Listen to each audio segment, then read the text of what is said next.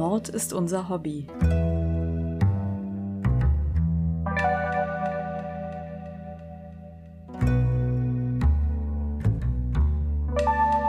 Und noch ein True Crime Podcast.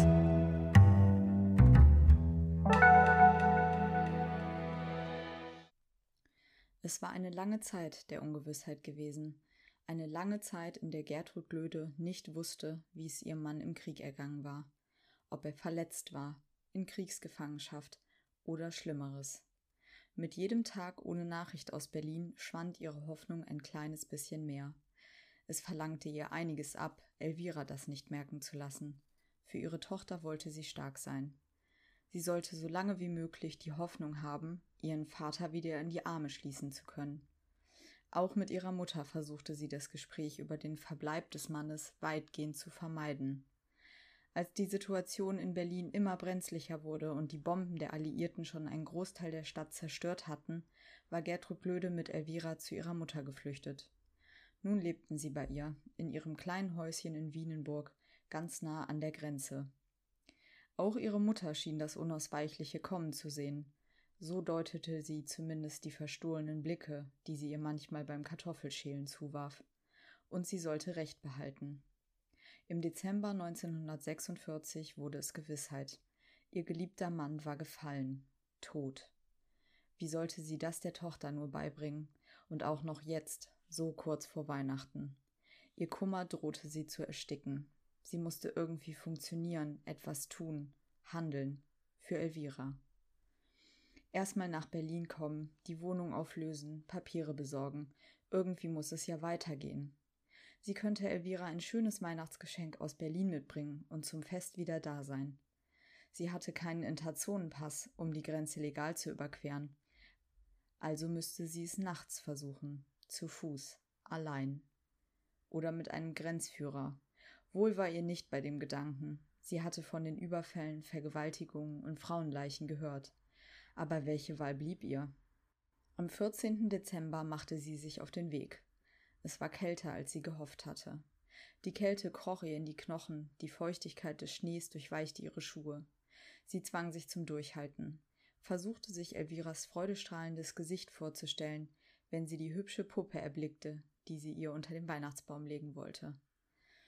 Nach vier Kilometern erreichte sie die Grenze und passierte sie mit einem unguten Gefühl, aber ohne, dass sie jemand gesehen oder angehalten hätte. Jetzt noch circa acht Kilometer nach Osterwieck und von dort in den Zug nach Berlin. Geschafft. Erst im Zug ließ sie den Gedanken zu, dass sie gerade wahrscheinlich zum letzten Mal nach Berlin fuhr, zumindest in absehbarer Zeit. Ihr altes Leben hinter sich lassen musste. Die Wohnung, die jahrelang das Zuhause ihrer kleinen Familie gewesen war, den Ehemann, den der Krieg ihr genommen hatte. Das alte Leben war vorbei, unwiderruflich. Der Gedanke schmerzte Gertrud Löde, Gerne hätte sie sich noch ein wenig an ihrem Kummer festgehalten, sich Zeit gelassen, den Verlust zu akzeptieren. Aber das wollte sie Elvira nicht antun. Für das Kind war es schwer genug, seinen Vater zu verlieren. Stark sein, weitermachen. Und so erledigte Gertrud Glöde, was sie in Berlin zu erledigen hatte, so schnell es ging, ohne sich von der Trauer übermannen zu lassen. Ihr oberstes Ziel war es, Elvira ein schönes Weihnachtsfest zu bereiten dem Kind ein wenig Zuversicht und Freude schenken, ein Funkeln der Begeisterung in ihren Augen zu sehen, wenn sie die Puppe auspackte. Etwas Schöneres konnte Gertrud sich für den Moment nicht vorstellen. Und danach wird es in kleinen Schritten wieder bergauf gehen. Sie war selbst überrascht, woher sie diese Zuversicht nahm. Vielleicht war es ein Überlebensinstinkt in diesen dunklen Zeiten. Ohne Zuversicht wäre Gertrud Blöde schlicht nicht weitergekommen. Also packte sie von ihrem alten Leben so viel ein, wie sie tragen konnte, und machte sich auf den Rückweg zu ihrer Tochter. Sie blickte nicht zurück. Am 19. Dezember hatte Gertrud Glöde es schon fast wieder bis nach Hause geschafft. Um mit ihrem Gepäck nicht die Aufmerksamkeit der russischen Grenzpatrouillen auf sich zu ziehen, hatte sie einen Teil vorerst bei Freunden in Abbenrode untergestellt. Die Puppe für Elvira sicher im Rucksack verstaut, ein paar Leckereien für Weihnachten ebenso. Zu ihrem Glück nahm sie ein Landwirt aus Abbenrode noch ein Stück mit. Zu ihrem Pech verstauchte sie sich den Knöchel, als sie von dessen Wagen stug. Mit dem schmerzenden Fuß kam sie im dichten Schneetreiben langsamer voran. Zum Glück waren es ja nur noch wenige Kilometer. Erleichtert nahm sie die Konturen des Bahnwärterhäuschens von Wienenburg wahr. Jetzt war es wirklich nicht mehr weit. Im Wärterhäuschen brannte ein Feuer. Zwei junge Männer saßen drumherum und wärmten sich die Hände. Der eine war ein richtig hübscher Mann, eher noch ein Junge. Freundlich bot er Gertrud an, sich am Feuer zu wärmen. Der andere war klein und dick, eine gedrungene Silhouette. Das Gesicht aufgeschwemmt, insgesamt keine sonderlich sympathische Erscheinung. Nervös richtete er immer wieder seine runde Brille auf der Nase. Nervös, aber irgendwie auch harmlos. Vielleicht tat sie ihm Unrecht. Sei nicht so voreingenommen, Gertrud, sagte sie im Stillen zu sich. Tatsächlich war die Aussicht, die nasskalten Füße und den schmerzenden Knöchel für die letzte Etappe kurz am Feuer zu wärmen, mehr als verführerisch. Gertrud Glöde konnte nicht wissen, dass der kleine Mann nur darauf wartete, dass sie ihm den Rücken zudrehte. Ein dumpfer Schmerz am Hinterkopf, und schon war alles schwarz. Die Puppe für Elvira war das Letzte, an das sie dachte. Elvira würde die Puppe nie bekommen. Stattdessen schenkt der kleine Mann die Puppe seiner Tochter zu Weihnachten. Gertrud Glöde wurde erschlagen, ihr toter Körper misshandelt und in einen Brunnen geworfen. Mehr als anderthalb Jahre wird ihre Familie nicht wissen, was mit ihr passiert ist. Mehr als anderthalb Jahre wird der Körper von Gertrud Glöde hier liegen. Und sie ist nicht die erste Frau, die vom kleinen Mann in diesem Brunnen wie ein Stück Müll weggeworfen wurde. Hallo ihr Lieben, ich begrüße euch zu einer neuen Folge Mord ist unser Hobby. Wie ihr nach dem Intro euch schon denken könnt, habe ich heute einen sehr düsteren Fall für euch. Einen, auf den ich sehr zufällig gestoßen bin und von dem ich vorher noch nichts gehört hatte, was mich jetzt im Nachhinein ehrlich gesagt ziemlich wundert. Der Fall ist so umfangreich, dass ich mich äh, wieder für eine Doppelfolge entschieden habe, diesmal sogar schon vor der Aufnahme, weil ich halt auch ein bisschen was zum historischen Kontext sagen möchte, beziehungsweise den immer mitdenken möchte, weil ich halt glaube, dass der für diese Geschichte wirklich essentiell ist. Ich bin gespannt, ob ihr den Fall schon kennt. Zumindest wurde er in deutschsprachigen Podcasts nur zwei bis dreimal bisher besprochen, was ich bei dem großen Angebot an ähm, True Crime Podcasts schon eher unterdurchschnittlich häufig finde. Aber wir werden sehen. Wir befinden uns in Deutschland im Jahr 1945. Zwölf Jahre Diktatur und sechs Jahre Krieg sind vorbei. Die Deutschen stehen vor den Trümmern ihrer Vergangenheit. Hunger und Armut bestimmen den Alltag. Der Großteil der Bevölkerung ist obdachlos. Ein besetztes Land moralisch am Boden. Es sind grausame Jahre. Überfälle, Vergewaltigungen und Raubmorde sind an der Tagesordnung und zeugen von einer Gesellschaft, die in einem Land voller geografischer Grenzen lebt, aber kaum noch moralische Grenzen hat. Die Welt scheint aus den Fugen geraten. Und das machen sich Männer wie Rudolf Pleil auf erschreckende Art und Weise zunutze.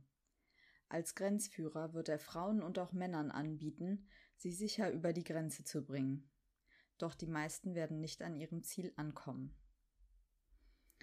Und was ich an diesem Fall besonders schlimm finde, dass sich bei der Recherche herausgestellt hat, es ist wirklich relativ schwer, etwas über die Opfer zu erfahren sind in diesem Fall noch nicht mal alle namentlich bekannt.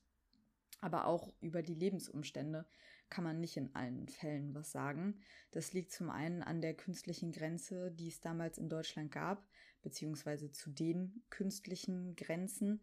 Hm, ich werde euch da, glaube ich, mal eine Karte bei Instagram posten, damit ihr die verschiedenen Besatzungszonen euch anschauen könnt. Und ich poste auf jeden Fall auch einen Link dazu in die Show Notes, dass ihr euch da einen Überblick machen könnt. Zum anderen lag das aber auch an den Folgen des Krieges, durch die halt viele Opfer entwurzelt waren, also ihre Familie, ihre Angehörigen verloren hatten. Aber es liegt auch daran, dass sich die Berichterstattung in diesem Fall wieder sehr auf den Täter konzentriert. Das versuche ich heute ein bisschen zu ändern, habt ihr ja vielleicht auch schon gemerkt an meinem szenischen Einstieg mindestens 10, nach Angaben 25 Morde, begeht Rudolf Pleil in den Jahren 1946 und 47, teilweise alleine, teilweise mit einem seiner zwei Komplizen. Die Taten sind an Grausamkeit kaum zu überbieten, weil er seine Hilfe Frauen anbietet, die alleine und verängstigt sind und ja, man es wirklich so sagen kann, aus niedersten Beweggründen nutzt er das Vertrauen aus, das ihm entgegengebracht wird. Er beraubt und schändet diese Frauen, um seine Triebe zu befriedigen und sich nebenbei auch noch zu bereichern. Und ich finde, also das Bild hat sich mir wirklich aufgedrängt. dieser Mensch ist für mich ein Sinnbild für die Nachkriegszeit selbst, erbarmungslos und völlig ohne Mitleid. Aber wie ist er so geworden? Haben bestimmte Ereignisse ihn so werden lassen? Und äh, wäre er auch in einer anderen Zeit zum Mörder geworden? Lasst es uns rausfinden oder lasst uns zumindest versuchen, es rauszufinden, indem wir uns einmal anschauen, wer dieser Rudolf Pleil ist und wie er zu dem geworden ist. Es ist der 7. Juli 1924, an dem Rudolf Pleil im kleinen Ort Küberg bei Bärenstein das Licht der Welt erblickt. Küberg liegt ganz in der Nähe der tschechischen Grenze, was mir im Nachhinein nochmal extrem klar geworden ist. Geografische Grenzen werden in dem Leben von Rudolf Pleil eine große Rolle spielen. Er ist das jüngste von drei Kindern. Seine Schwester Maria ist zehn Jahre älter, ein Bruder ist bereits als Kleinkind verstorben. Seine Mutter beschreibt er als ehrenwerte, arbeitsame und gutmütige Frau, die es mit dem Vater aber alles andere als leicht hat. Denn der ist ein cholerischer Trinker und prügelt die Mutter nur einen Tag nach Rudolfs Geburt aus dem Wochenbett. Und daraus kann man ja schon einiges ablesen, vor allem, dass der Vater anscheinend null Respekt vor seiner Frau hatte generell würde ich auch darauf schließen, jemand, der so drauf ist, hat generell wohl kein gutes Frauenbild, wenn er noch nicht mal zu wertschätzen weiß, was für einen Kraftakt der Körper seiner Frau da gerade gelungen ist mit der Geburt des Kindes. Der Vater arbeitet als Färber und versäuft den Großteil seines Lohns, sodass die Familie immer nur das Allernötigste zur Verfügung hat. Die Mutter versucht deswegen, die Einnahmen durch Heimarbeiten etwas aufzubessern. Und das gelingt ihr anscheinend auch, da sie ziemlich begabt ist und so ein Spitzendeckchen und sowas herstellt. Weil Pleil Senior Mitglied in der KPD ist, gerät die Familie dann auch schnell ins Visier der Nationalsozialisten. Noch 1933, also dem Jahr der Machtergreifung, müssen die Pleils in die Tschechoslowakei umsiedeln, aus der das Ehepaar ursprünglich stammt. So ziehen sie nach Weipert, dem ersten Ort hinter der Grenze. Der Vater findet hier aber keine neue Arbeit auf die Schnelle, und da sie jetzt nicht dauerhaft bei Verwandten wohnen wollen und können, wird Frau Pleil ähm, erfinderisch. Erstmal macht sie weiter fleißig ihre Heimarbeit, die sie dann ihrem ehemaligen Arbeitgeber auf der deutschen Seite abliefert, um dafür ein bisschen Geld zu bekommen. Und dann hat sie die Idee, dass sie jedes Mal, wenn sie ihre Heimarbeit abgeliefert hat in Deutschland, bringt sie deutsche Schokolade mit. Und die verkauft sie dann auf der tschechischen Seite gewinnbringend. Beziehungsweise ist es vor allem Rudolf, der kleine Rudolf, der damals gerade neun Jahre alt ist und jetzt quasi von seinen Eltern in den illegalen Schmuggel gezogen wird. Ich finde, das klingt ja erstmal harmlos, ne, mit der Schokolade. Und man kann es der Mutter in dieser finanziellen Notlage ja auch überhaupt nicht übel nehmen. Aber so rückblickend lernt Rudolf hier natürlich auch schon, dass man weiterkommt, wenn man sich nicht an Regeln und Gesetze hält. Und dass man sich halt einfach nur nicht erwischen lassen darf. Und wenn man sich jetzt sein weiteres Leben anguckt, dann hat er das, glaube ich, ziemlich gut verinnerlicht. Darum finde ich es auch nicht weiter überraschend, dass Rudolf nur unregelmäßig zur Schule geht. Er langweilt sich, kann dem Unterricht nicht wirklich folgen und er findet es auch einfach vielversprechender, einen blühenden Schwarzhandel aufzuziehen, als sich in der Schule den Hintern platt zu sitzen. Der Vater darf sich ja als Mitglied einer kommunistischen Partei in Deutschland gar nicht mehr sehen lassen Und Rudolf scheint äh, sowieso der geschickteste von der Familie zu sein. Deswegen wurde er jetzt quasi auch als Hauptschmuggler der Familie Pleil äh, auserkoren, weil die Eltern sich halt sicher waren, dass er am besten die Grenzwachen umgehen konnte. Tatsächlich laufen die Geschäfte bald so gut, dass die Mutter ein eigenes Geschäft eröffnet, in dem die Schmuggelware verkauft wird. Und schon bald gibt es da echt alles, was ähm, die Leute sich damals gewünscht haben. Also über Spirituosen und Tabak hin zu Spielwaren, Parfüm und allen gängigen Lebensmitteln. Und die Familie teilt sich in diesem Geschäft jetzt auch so richtig die Arbeit. Also Rudolf schafft die Waren ran, der Vater kümmert sich um den Transport und die Mutter verkauft dann im Laden. Rudolf beginnt schon zu dieser Zeit immer so ein bisschen seinen eigenen Vorteil aus der Situation zu ziehen und eigene Geschäfte abzuwickeln. Also er behält von der Schmuggelware zum Beispiel was ein und hat dann im Wald so ein kleines Versteck, wo er die Sachen lagert, um sie dann selber zu Geld zu machen, das er zur freien Verfügung für seine Vergnügungen hat. Er geht damit ins Kino oder kauft sich Essen, das er mit niemandem teilen muss und er geht auch schon mit 13 Jahren regelmäßig zu einer Prostituierten. Als er die Schule dann nach acht Jahren verlässt, hat er es nur bis zur fünften Klasse geschafft. Die Schuld dafür sieht er weniger bei sich als bei seinen Eltern.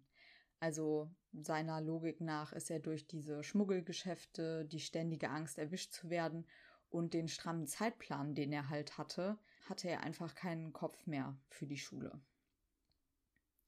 Nach dem Austritt aus der Schule beginnt Rudolf dann eine Schlachterlehre, aber auch hier ist er nicht richtig bei der Sache und bricht die Lehre nach kurzer Zeit schon wieder ab. Er stromert herum und es ist irgendwie so dieses unstete Leben, bei dem er niemandem Rechenschaft ablegen muss, was ihm wirklich zusagt, wo er sich am ehesten verwirklicht sieht. Schließlich landet er dann in Dresden beim Arbeitsamt und wird noch am selben Tag als Hilfskraft auf einem Elbschleppkahn angeheuert. Die Seefahrt hatte es ihm schon im Kindesalter immer angetan, so dass jetzt für ihn ähm, eigentlich ein Traum in Erfüllung geht und ja, er es sogar so ein bisschen als Fügung betrachtet, dass er über Umwege dann in Dresden beim Arbeitsamt gelandet ist und die ihn in die Seefahrt gesteckt haben. Dementsprechend wird er seine Zeit auf hoher See rückblickend auch als die besten Jahre seines Lebens einordnen. Als Leichtmatrose, Koch oder Steward ist er dann auch bald schon auf Hochseeschiffen unterwegs und überlebt wie durch ein Wunder mehrere Schiffsunglücke, die sich durch Bomben, Minen oder Flugzeugangriffe ereigneten. Der Zweite Weltkrieg war in vollem Gange. Ein Umstand, der angesichts des Schicksals seiner späteren Opfer fast schon tragisch makaber ist. Also er hat so viele Unglücke überlebt was eigentlich unwahrscheinlich ist, dass man mehrere Schiffsuntergänge überlebt, aber es ist so. Vier Jahre genießt Rudolf Pleil jetzt das Leben auf hoher See, zieht mit seinen Kompanen durch die Hafenbordelle und er liebt vor allem diese exzessiven Trink- und Fressgelage, die es auch gibt. Die sexuellen Begegnungen verschaffen ihm hingegen nicht die erhoffte Befriedigung, also ihm scheint was zu fehlen, was aber genau es ist, weiß er noch nicht generell scheint er von so einer ziemlichen Gier getrieben zu sein, die er dann jetzt erstmal auf Alkohol und Essen richtet. Aber der Lohn, den er bekommt, reicht dann nicht dafür aus, um sich regelmäßig ordentlich einen hinter die Binde zu kippen, so dass Pleil relativ schnell in alte Muster wieder verfällt. Also er klaut Bettwäsche und Handtücher vom Schiff und verhökert sie. Das geht natürlich nicht lange gut und ähm, er wird dann zu einem Jahr Gefängnis verurteilt, als es rauskommt. Gelernt hat er daraus aber nichts, denn damit er anständig was zu saufen hat, wie er selber sagt, geht die Verhökerei auf dem nächsten Schiff weiter. Ein schlechtes Gewissen hat er überhaupt nicht ähm, und laut seiner Aussage haben das quasi alle gemacht. Das ist so ein bisschen auch das, was ich vorhin meinte mit, es hat halt harmlos angefangen, mit ähm, Schokolade schmuggeln. Und auch wenn das damals verständlich war, dass die Eltern ihn da so reingesetzt haben, dann hat es halt bei ihm trotzdem jetzt tiefe Spuren hinterlassen. Also für ihn ist das Normalität. Am liebsten erinnert er sich an seine Zeit auf einem Tankschiff in Marseille, das er und die Crew reinigen sollten, bevor es Benzin nach Sizilien bringen sollte.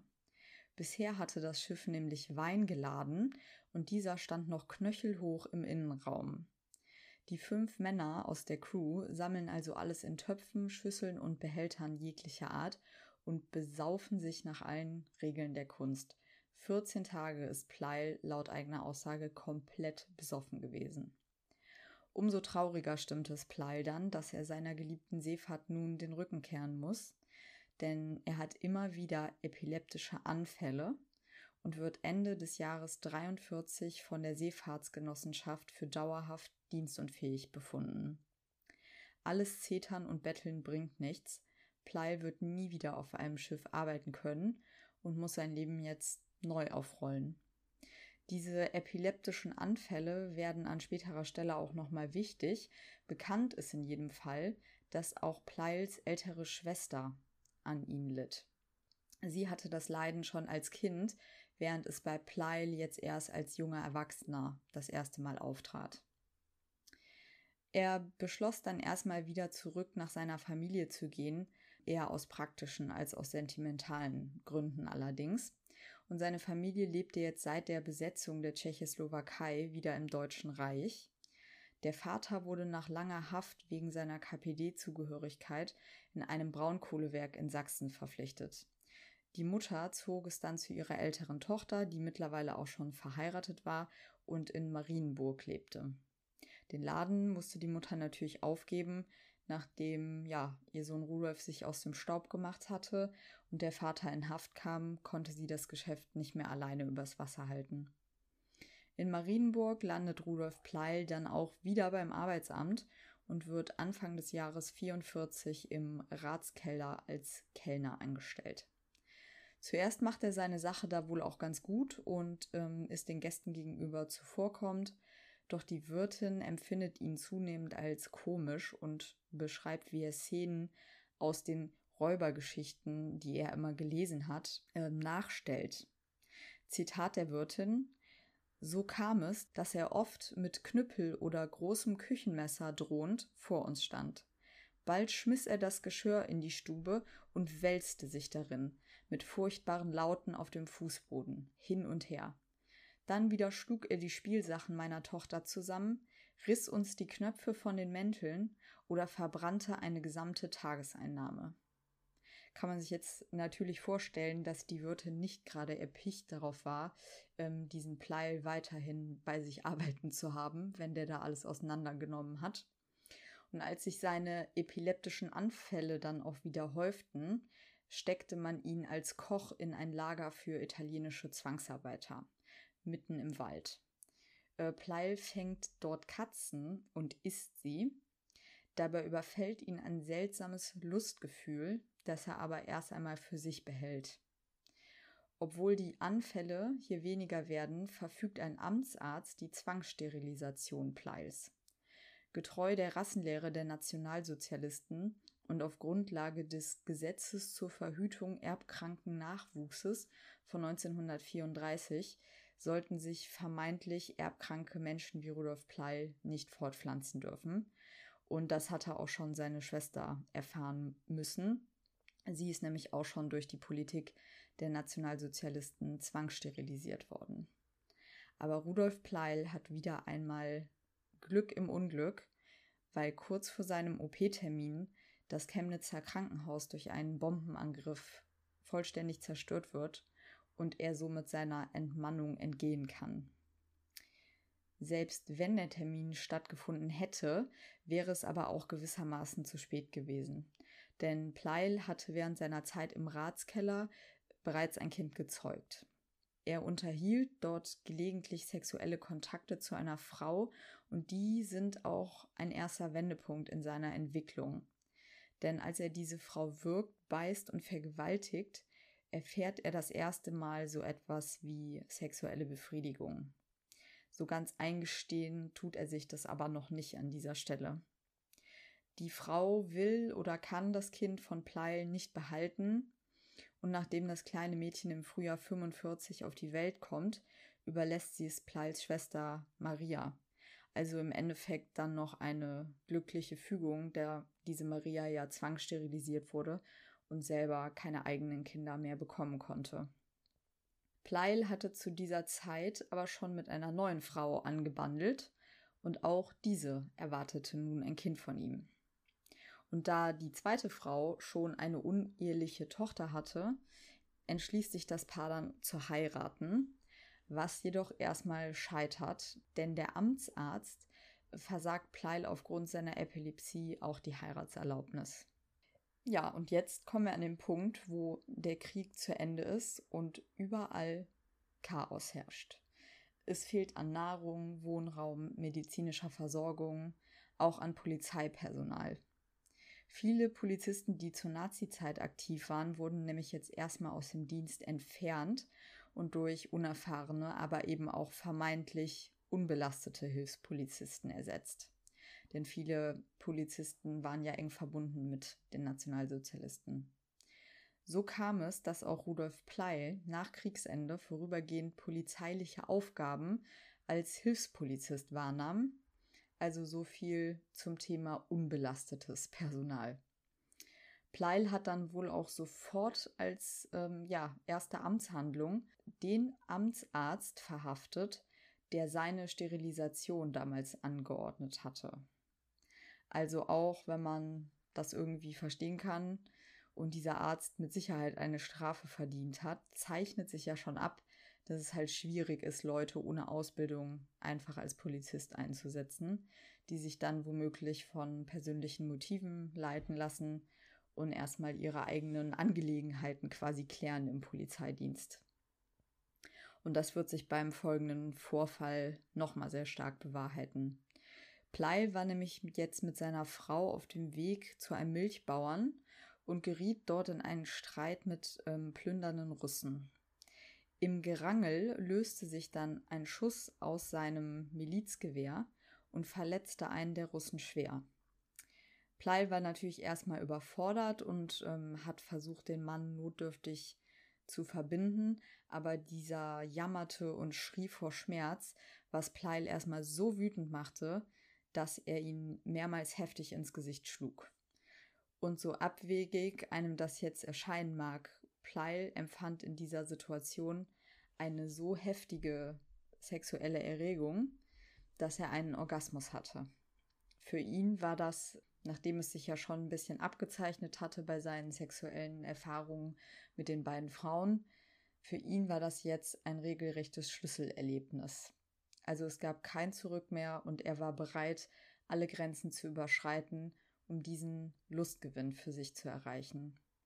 Aus seinen späteren Aufzeichnungen aus dem Gefängnis geht hervor, dass er diese Befriedigung als sein Recht ansieht. Wenn die Natur ihn so gemacht hat, kann er sich nicht dagegen wehren. Das ist so seine Argumentation.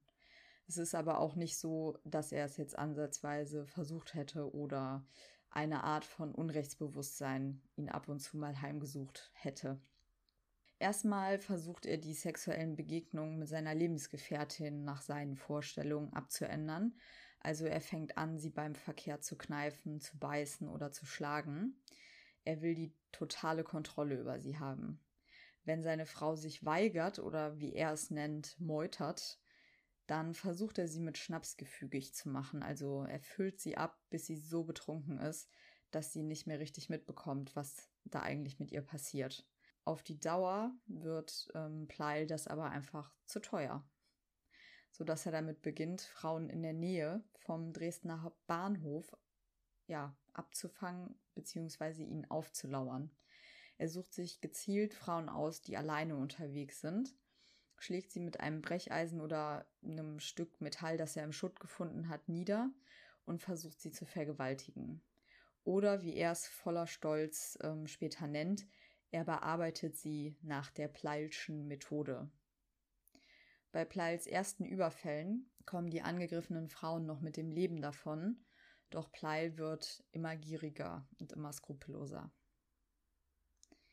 Wie schon in seiner Jugend sorgt Pleil mit illegalen Geschäften für den Unterhalt seiner Familie, also er klaut, tauscht und verhökert, wann immer sich die Gelegenheit dazu ergibt. Sein Geschick in diesem Bereich dürfte ihm auch zu einer Stelle als Einkäufer bei einer Großhandelsfirma in Zöblitz verholfen haben, wo er jetzt im Sommer 1945 anfängt. Zu Beginn ist er noch für den Einkauf von Holz und Spielwaren zuständig, später für Lebensmittel und seinen geliebten Schnaps. Und der bringt ihn dann gewissermaßen aber auch zum Fall, weil er sich so oft ähm, ja selber was abzwackt und so leichtsinnig wird, dass es der Firma auffällt und er seinen Job verliert. Darüber lässt er jetzt aber seine Lieferanten im Unklaren, um den Alkohol halt auch weiterhin zu Herstellerpreisen kaufen zu können. Und tatsächlich fällt sein Schwindel niemand auf, so dass Pleil gut von seinen Geschäften leben kann.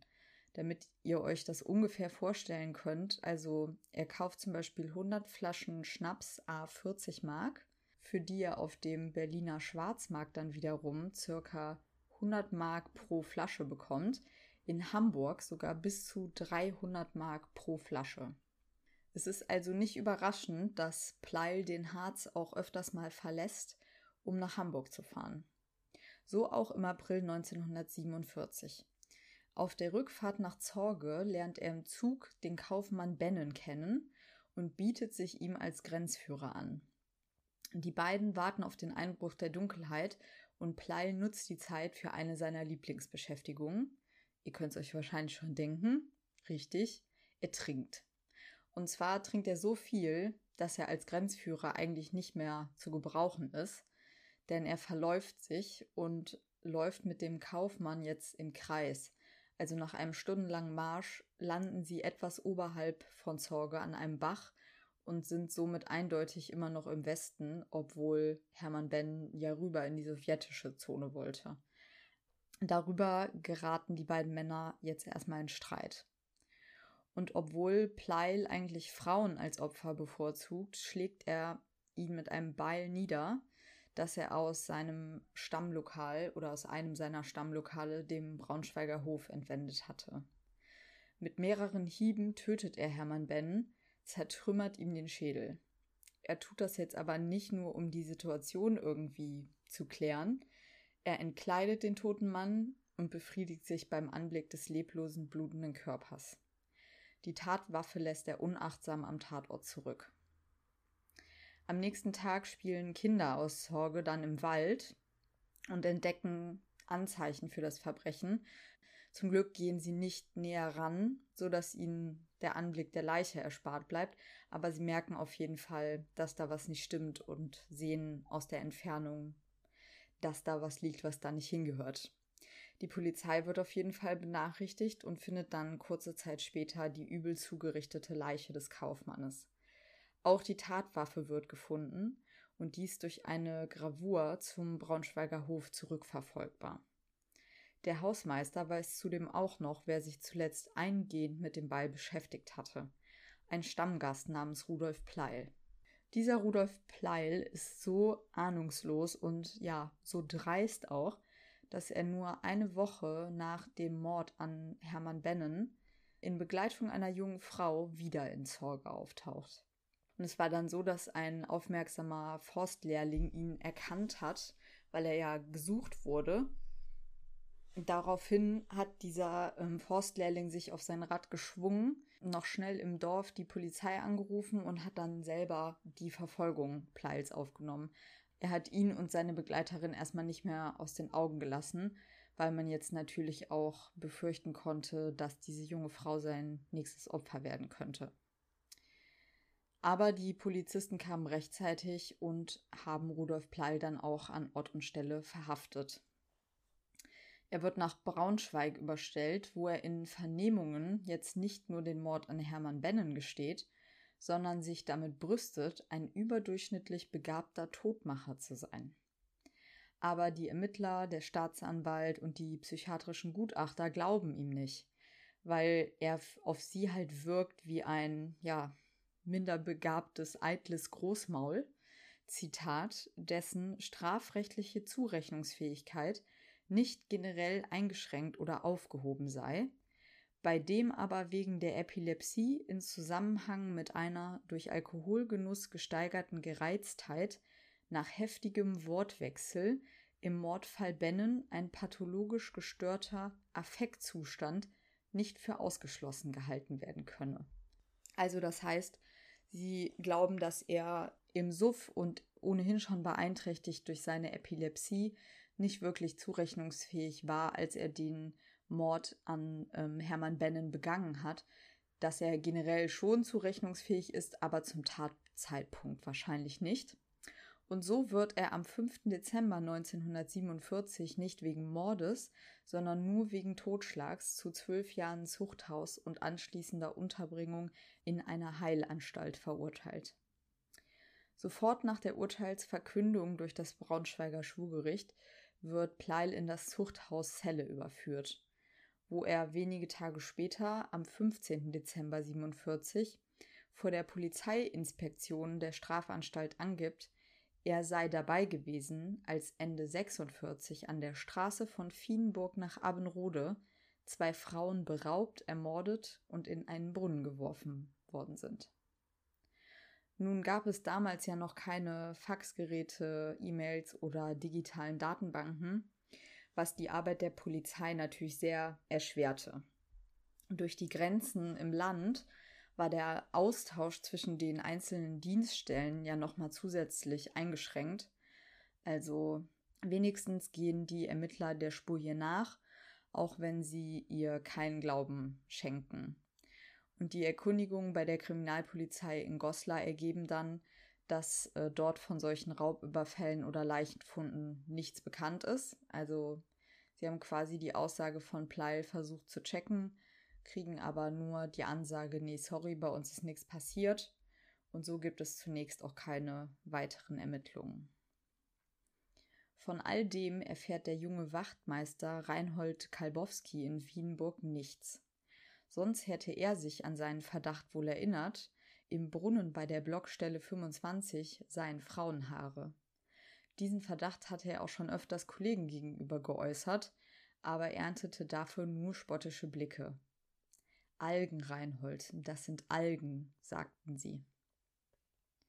Weil die Beamten im Zuchthaus Zelle Pleil halt für, ja, für einen aufgeblasenen Angeber halten, schenken sie seinen Hinweisen auf Täterschaft in weiteren ungeklärten Mordfällen monatelang keine Beachtung. Ich denke, das muss man jetzt aber auch ein bisschen im Kontext dieser Zeit sehen.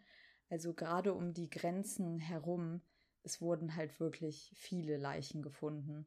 Und da waren viele ja, Leute unterwegs, sage ich mal, die sich bereichert haben und ähm, Überfälle begangen haben. Das war jetzt nicht nur Rudolf Pleil. Und es gingen auch häufig Gerüchte rum, dass viele russische Polizisten Morde verübten. Also ich glaube, es war eine sehr verworrene Situation. Und viele der Leichen, die dort aufgefunden sind, sind ja auch einfach überhaupt nicht identifiziert worden. Man wusste nicht wer, man wusste nicht, woher die Personen kamen, wohin sie wollten. Also es muss eine super unübersichtliche Lage gewesen sein.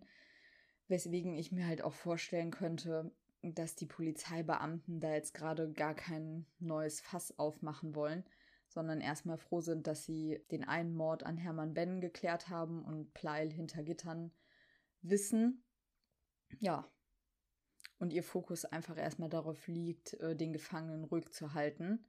Denn der versetzt ihren Gefängnisbetrieb ähm, ganz schön in Aufruhr, kann man sagen. Auch bei seinen Mitgefangenen ist Pleil unbeliebt, weil er ja leicht aufbraust und zu Gewalttätigkeiten neigt. Zum Beispiel gegen seinen Zellengenossen Heinz Krautmacher, der die Täterschaft für einen Mord übernehmen will, den wiederum Pleil zu seinen eigenen Taten zählt. Weil er jetzt seinen Ruf als Todmacher gefährdet sieht, versucht er Krautmacher mit dem Deckel der Zellentoilette zu erschlagen. Er verfehlt jedoch sein Ziel und wird dann auch umgehend in eine andere Zelle verlegt. Auch der Häftling Erich Hell macht Bekanntheit mit Pleils Fäusten, und zwar in so erheblichem Umfang, dass er ins Zuchthauslazarett eingeliefert werden muss. Zitat Pleil. Solche Schläge hat er in seinem Leben noch nicht bekommen und wird auch nicht wieder solche beziehen. Aber das hat mal Not getan. Der hat Reden über uns rumgebracht, die Lügen waren, und da knallte es eben. Circa 40 Schläge ins Gesicht und über 100 auf den Körper. Und ich schlage gut zu. Innerhalb von fünf Minuten sah er aus wie ein vier Zentner schwerer Chinese mit Schlitzaugen. Also, ich finde, jedes Mal, wenn ich von Rudolf Pleil ein Zitat vorlese, schüttelt es mich danach, weil ach, der einfach so obszön ist. Ich finde es ganz schlimm. Also, ich werde an der einen oder anderen Stelle nicht drum herumkommen, ähm, ihn zu zitieren. Aber ähm, ja, ich halte mich damit generell doch relativ zurück. Ähm, ich werde da später noch was zu sagen, wenn es um wenn es um seine Aufzeichnungen aus dem Gefängnis geht. Im Laufe des Jahres 48 haben die Gutachter und Werksführer dann aber doch so langsam den Eindruck, dass Pleil mehr sein könnte als nur ein eitler Gockel, der im Suff einen Kaufmann erschlagen hat. Denn sein Verhalten wird immer makabrer und es macht den Eindruck, als könne er seine Triebe kaum noch beherrschen. Er verlangt zum Beispiel, man soll ihm eine Frau besorgen, damit er sie nach dem Geschlechtsverkehr ermorden könne. Wenn das nicht möglich sei, sollte man ihm den Pastor bringen, dem wolle er den Kopf zertrümmern und sein Gehirn an die Wand schmeißen. Nachdem der Werkmeister diesen Vorfall bzw. diese Äußerungen Pleils dann gemeldet hat, wird der Anstaltsarzt hinzugezogen und der attestiert Pleil eine Haftpsychose, weil ja, der halt so erregt und angespannt wirkt und seine Zelle verunreinigt und pausenlos Forderungen stellt, dass er Alkohol trinken will, dass er mehr zu essen haben will und auch wieder verstärkt unter epileptischen Anfällen leidet. Zwei Monate später wird dann ein Brief an den Bürgermeister von Wiedenburg abgefangen, den ein Mitgefangener im Auftrag Pleils aus dem Zuchthaus schmuggeln soll. Dieser Brief ähm, würde den Titel Die makaberste Bewerbung aller Zeiten verdienen, denn Pleil bewirbt sich allen Ernstes als Henker bei der Stadt. Er glaubt ähm, nicht nur besonders gut äh, geeignet dafür zu sein, sondern macht es auch so ein bisschen nach dem Motto, ja, dann habe ich zwei Fliegen mit einer Klappe geschlagen, also die Leidenschaft zum Beruf gemacht quasi. Das ist ja so das, was sich viele Leute heutzutage wünschen. Ich zitiere aus dem Brief, weil es einfach so makaber ist, dass ihr den Wortlaut, glaube ich, einmal hören müsst. Ich habe mich schon an den hiesigen Chef gewandt, dass er mir die Todeskandidaten zum Henken überlässt. Nun ist die Sache die, die glauben mir hier nicht, dass ich ein Mann bin, der gut und schnell tot machen kann. Sie müssen mir eben mal den Gefallen tun und hingehen und mir eine Bescheinigung schicken, worauf steht, dass dort eine tote Alte liegt. Mein Rucksack liegt auch noch in dem Loch. Sie müssen aber ein bisschen schnell machen und mir Bescheid geben, damit ich die Erlaubnis kriege und bald mit dem Aufhängen anfangen kann. Ich schicke Ihnen eine kleine Zeichnung, damit Sie die Alte auch finden. Pleil fügt eine Skizze bei und beschreibt detailliert, wo zwei vermisste Frauen zu finden sind. Auf der Strecke von Wiedenburg nach Abbenrode steht ein Eisenbahnhäuschen. Da habe ich die alte mit einem großen Schraubenschlüssel auf den Kopf gekitzelt und umgelegt. In die Skizze zeichnet er genau jenen Brunnen ein, der zwei Jahre zuvor Wachtmeister Kalbowskis Argwohn geweckt hat. Jetzt wird endlich die Braunschweiger Kriminalpolizei aktiv. Der Brunnen wird ausgepumpt. In ihm zwei stark zersetzte Frauenleichen, die anhand von Kleidungsresten und Schuhen als die 46-jährige Gertrud Löde und die 39-jährige Emmy Lepin identifiziert werden. Doch dieser Fund ist erst der Anfang. Hermann Bennen, Emmy Lepin und Gertrud Löde sind nicht die einzigen Opfer, die Bekanntschaft mit dem selbsternannten Todmacher Rudolf Pleil gemacht haben. Und der brennt nur so darauf, seine Geschichte der Presse zu erzählen, um berühmt zu werden. Im Gefängnis beginnt er damit, sein Leben und seine Taten zu verschriftlichen. Mein Kampf heißt sein Werk und ist eines der widerwärtigsten Schriftstücke, die ich je gelesen habe. Also den Titel hat er schon ganz gut gewählt an der Stelle, kann man sagen. In der nächsten Folge werde ich mich also mit den weiteren Taten Rudolf Pleils beschäftigen und zudem versuchen, ähm, die erhaltenen psychologischen Gutachten zu analysieren und mit in den historischen Kontext quasi in Einklang zu bringen. Also ich habe mich wirklich gefragt, ob die Nazi-Herrschaft und der Zweite Weltkrieg Pleil zu einem Mörder gemacht haben oder ob er auch in einer weniger menschenfeindlichen Epoche zu einem Täter geworden wäre. Und ja, ich würde sagen, dieser Frage nehmen wir uns dann in zwei Wochen an. Falls ihr bis hierhin durchgehört habt, vielen lieben Dank für euer Interesse. Und in zwei Wochen geht es dann an gewohnter Stelle weiter mit Mord ist unser Hobby. Tschüss!